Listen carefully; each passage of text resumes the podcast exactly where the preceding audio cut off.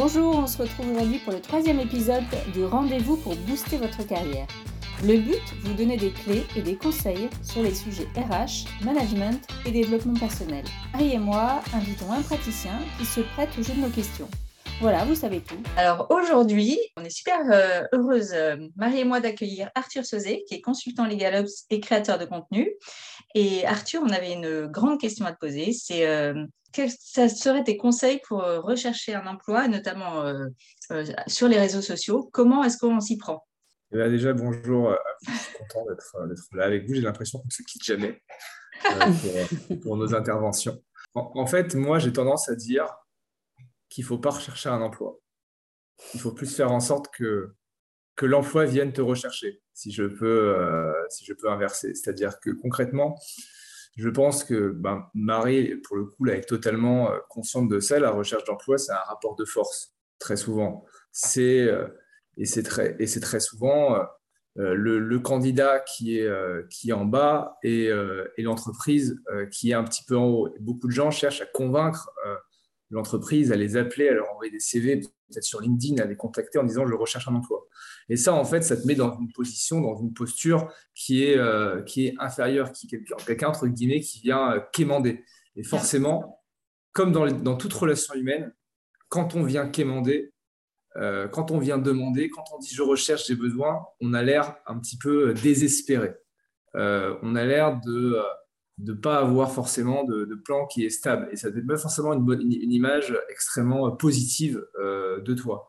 Alors que moi, j'ai tendance à dire que si on veut utiliser les sociaux pour chercher un emploi, essaye déjà de t'intéresser euh, aux besoins, aux problématiques des entreprises que tu targetes, suis ou ajoute euh, dans le droit les bons directeurs juridiques ou les bons avocats sur, sur, sur LinkedIn pour qu'ils puissent en tout cas voir euh, tes, éventuels postes, et commence à créer du contenu qui est, si tu es intéressé, et qui te met dans une posture, en tout cas, de sachant, d'expert, de quelqu'un qui peut répondre en fait aux besoins euh, et à l'instant T euh, de, cette, personne.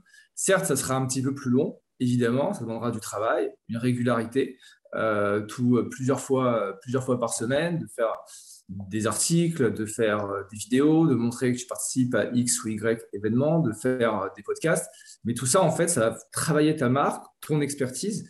Et si jamais, par impossible, cette personne, ce directeur juridique euh, ou cet avocat qui, voit ton post le like ou commente, ça peut faire un prétexte pour commencer à échanger avec lui dans une posture d'égalité. Du coup, le rapport de force est un petit peu différent. Et au hasard de la conversation, pouvez dire que vous, seriez éventuellement ouvert pour travailler avec eux. Et ça, ça change complètement. Moi, personnellement, euh, ben, du coup, moi, j'ai commencé là euh, récemment chez EY comme, euh, comme Legal Manager pour ouvrir en tout cas un, département, un département Legal Ops. J'ai jamais recherché d'emploi. j'ai jamais, j'ai pas envoyé de, de lettre de motivation ni même de CV. c'est juste qu'en fait, voilà, j'étais identifié sur mon expertise. Ils avaient un besoin on a échangé, on a travaillé ensemble et ça s'est fait en fait de manière très naturelle. Et je pense qu'on arrive maintenant dans un système un peu plus smart où ben, on va être amené, euh, on, est, beaucoup plus facilement visible par les, bons interlocuteurs euh, dans, l'entreprise, dans ton écosystème. Et donc, du coup, le, recrutement peut se faire aussi comme ça, par une rencontre sur les réseaux entre un besoin, euh, une demande, euh, un expert et quelqu'un qui, euh, qui est en recherche d'informations. J'étais un peu. En fait, oui, non, non, mais en fait, oui, je suis, je suis d'accord. Devenir expert, enfin, en tout cas, se rendre visible, ça va, en fait, ça rassure aussi les recruteurs. Alors, je ne sais pas si Marie, tu es d'accord avec ça, mais ça rassure les recruteurs, ça donne confiance, en fait. C'est vrai que ça, on se dit, bon, bah, lui, voilà, il est expert dans ce domaine-là, euh, euh, je sais qu'il a écrit des articles, je sais qu'il a fait ça. Donc, c'est vrai que ça, moi, je trouve que ça donne confiance. Et effectivement, après, ça donne des opportunités professionnelles qui viennent plus à vous que vous, vous venez à elle. En fait, c'est ça, je pense que. Alors moi, tout à fait, je rejoins ce point et euh, Arthur, tu as souligné quelque chose qui est, très, très important, la notion de égal à égal ou pas. Et euh, la difficulté que, moi je vois pour beaucoup de candidats qui, nous écoutent et que je rencontre au quotidien, c'est que euh, en fait, ils n'ont pas forcément anticipé les hauts et les bas de leur carrière, parce qu'une carrière, il y a des moments de haut, il y a des moments de bas. Et au moment où ils se retrouvent plutôt bah, sur le marché, c'est là où ils se disent, bah, je vais me mettre en recherche. Et, et là, effectivement, inconsciemment, peut-être le temps qui passe, ben, ils vont forcément se mettre dans une position qui est, qui qui est un peu en, plus en égal à égal. Et là, c'est plus compliqué pour eux. Mmh. Bien évidemment, la, bonne nouvelle, c'est s'ils nous écoutent, c'est que justement, c'est des gens qui sont en train de travailler leur image, ils sont en train de travailler leur réseau.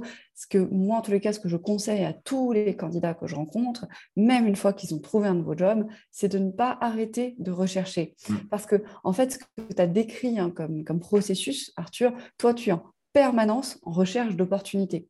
Et souvent, il y a des candidats, on se dit Ah, mais lui, il a de la chance, on vient toujours le chercher. Non, en réalité, ce n'est pas une question de chance, c'est juste une question qu'en permanence, il travaille son réseau. c'est quand on du coup, on pense à lui, quoi. Exactement. Avant, exactement. Avant, on disait les réseaux, c'était participer au petit-déj et participer aux, aux soirées Exactement. Euh, aujourd'hui, maintenant, la notion de réseau, elle, elle prend des mmh. formes qui sont variées. Au-delà euh, des soirées petits fours, eh ben, il y a cette dimension de présence réseaux sociaux, notamment LinkedIn, euh, qui, qui, permet aux gens d'avoir une visibilité. D'ailleurs, je voulais te poser une petite question, Arthur. Toi, en tant que LegalOps et créateur de contenu, tu connais bien l'écosystème juridique. Aujourd'hui, pour toi, quels sont les réseaux qui sont pertinents pour les juristes et les directeurs juridiques qui nous écoutent? Pour les juristes d'entreprise, en tout cas, pour travailler en direction juridique, clairement, c'est LinkedIn. C'est LinkedIn. Euh, mm. voilà, quelque chose, c'est quelque chose, quelque chose que je ne dirais pas forcément pour tous les jobs. Pour les avocats, je pense qu'une grosse présence sur TikTok ou sur Insta, si tu es un avocat dans le B2C, que tu traites du petit contentieux quotidien, etc., random, ça peut être intéressant. Si toi, ta si toi, ce que tu veux, c'est cibler des directions juridiques, dans ces cas-là, il faut être sur le réseau sur lequel fréquentent des directeurs juridiques. Et en l'occurrence, euh, LinkedIn, euh, c'est sans doute pour moi euh, le plus pertinent. et puis il faut connaître effectivement les codes un peu. Exactement. En fait, il faut voir les réseaux comme une maison, comme une ville. Et en fait, une ville avec des habitants particuliers. Par exemple, si tu veux voir des Toulousains, tu vas à Toulouse. Si tu veux voir des Lyonnais, tu vas à Lyon. Et ben, si tu veux voir des directeurs juridiques, tu vas sur LinkedIn. Ouais. Mais alors, du coup, qu'est-ce qu'on dit à ceux et celles qui écoutent là et qui ont peur qui hésitent, qui bloquent, qui ont peur du bad buzz, euh, vous les rassurez Qu'est-ce que euh, le bad buzz, ça fait du buzz. Tu vas pas devenir euh, influenceur LinkedIn et avoir une communauté de 20 000 personnes en une journée. Voilà, déjà tranquillement. Je pense que ce qu'il faut, c'est juste essayer de se lancer. Voilà, on disait comme disait Marie, comme Marie très souvent, plus tu, plus tu. Donc tu commences par un des petits likes tous les jours sur des publications, tu identifies des personnes, tu, commences à suivre des gens, après tu te mets à commenter, tu te mets à partager, et après tu commences à travailler sur peut-être une éditoriale. Ok, bah, je vais faire deux posts par semaine. Un post, par exemple, sur mon expertise, je fais du corporate, je fais de la compliance, et un post peut-être sur ton secteur d'activité, sur un secteur d'activité qui t'intéresse.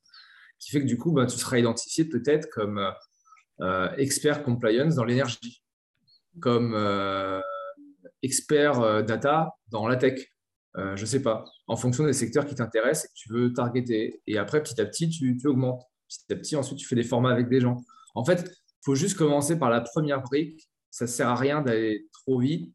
On va expérimenter. Et très clairement, euh, le bad buzz, quand tu es suivi par, par 30 personnes, dont ta mère et tes collègues de promo, il y a peu de chances que ce soit un bad buzz qui marque euh, véritablement.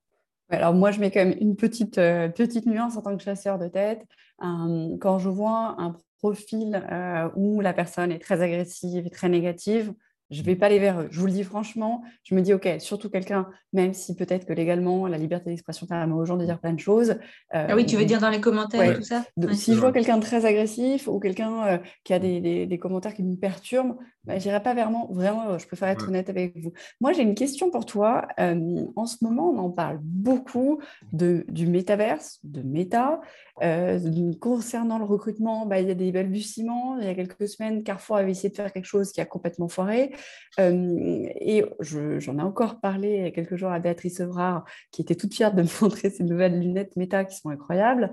Moi, j'ai quand même une question par rapport à toi qui es dans les plus jeunes générations. Est-ce que toi, aujourd'hui, tu envisagerais euh, d'aller faire des entretiens d'embauche sur le métaverse? Est-ce que quelqu'un qui est en recherche d'emploi, tu peux lui dire, bah voilà, euh, est-ce que le, le métaverse sera une bonne solution ou pas du tout? Ou est-ce que c'est trop, tu n'as peut-être pas encore d'avis ben, Je suis presque déjà un boomer. Je, commence à rejoindre votre, votre team. Et, non, non, mais aujourd'hui, je pense que c'est pas encore assez mature. C'est-à-dire que le metaverse, déjà, si on veut pousser le truc à fond, c'est avec les lunettes, etc., avec, avec les masques. Mais aujourd'hui, il y a quasiment personne qui est, qui est équipé. Euh, qui fait que ben, ça, complique quand même euh, considérablement euh, les cas d'usage et la généralisation pour, pour tout le monde. En revanche, peut-être que quelqu'un qui veut bosser dans ces secteurs un petit peu d'innovation, d'IT, un petit peu poussé, qui est débrouillard, qui va peut-être te, te, coder un petit, un, un, petit métaverse, etc. Parce que finalement, aujourd'hui, même avec du no-code, on peut réussir à créer des petits métaverses. Quoi. Il y a des choses qui sont intéressantes et tu organises un petit événement dessus et tu fais en sorte que peut-être des RH ou des personnes viennent, c'est l'occasion d'être identifié euh, dans un contexte un peu innovant et de rencontrer du monde, euh, du monde dessus. Après, de, aujourd'hui, de l'autre côté, j'ai encore un peu. Enfin, je, vois, je, je pense qu'on peut, on va se diriger par là dans un contexte de plus en plus international, etc. Et le fait où les gens sont beaucoup plus euh, à distance il va y avoir de plus en plus, je pense, de process et de réunions sur le métaverse. Effectivement, je vois, je vois chez, chez EY, il y a un télétravail quasiment euh, illimité pour ceux qui veulent. Il y en a qui travaillent dans les quatre coins de la France. Euh, et ils arrivent à se réunir, euh, enfin, ils se réunissent virtuellement. Donc, je pense que demain, les, réunions métaverses vont être, vont être la norme. les processus d'embauche dedans, peut-être éventuellement. Il faudra, du coup bien travailler son avatar et pas avoir un truc un petit peu trop bizarre. Je pense que ça, ce sera un, des prérequis. Mais aujourd'hui, c'est peut-être un peu prématuré. En tout cas, merci beaucoup hein, pour, euh, pour bah, Merci beaucoup. Merci Arthur. Merci. Merci beaucoup Arthur. Et puis on se retrouve bientôt pour un nouvel, un nouvel épisode. Merci à vous. À bientôt et très bonne journée. Bye. Si ce nouveau rendez-vous Booster votre carrière vous a plu, surtout dites-le nous en nous envoyant un message et en le partageant sur les réseaux sociaux et à vos contacts. On vous donne rendez-vous le mois prochain pour un autre épisode. D'ici là, portez-vous bien.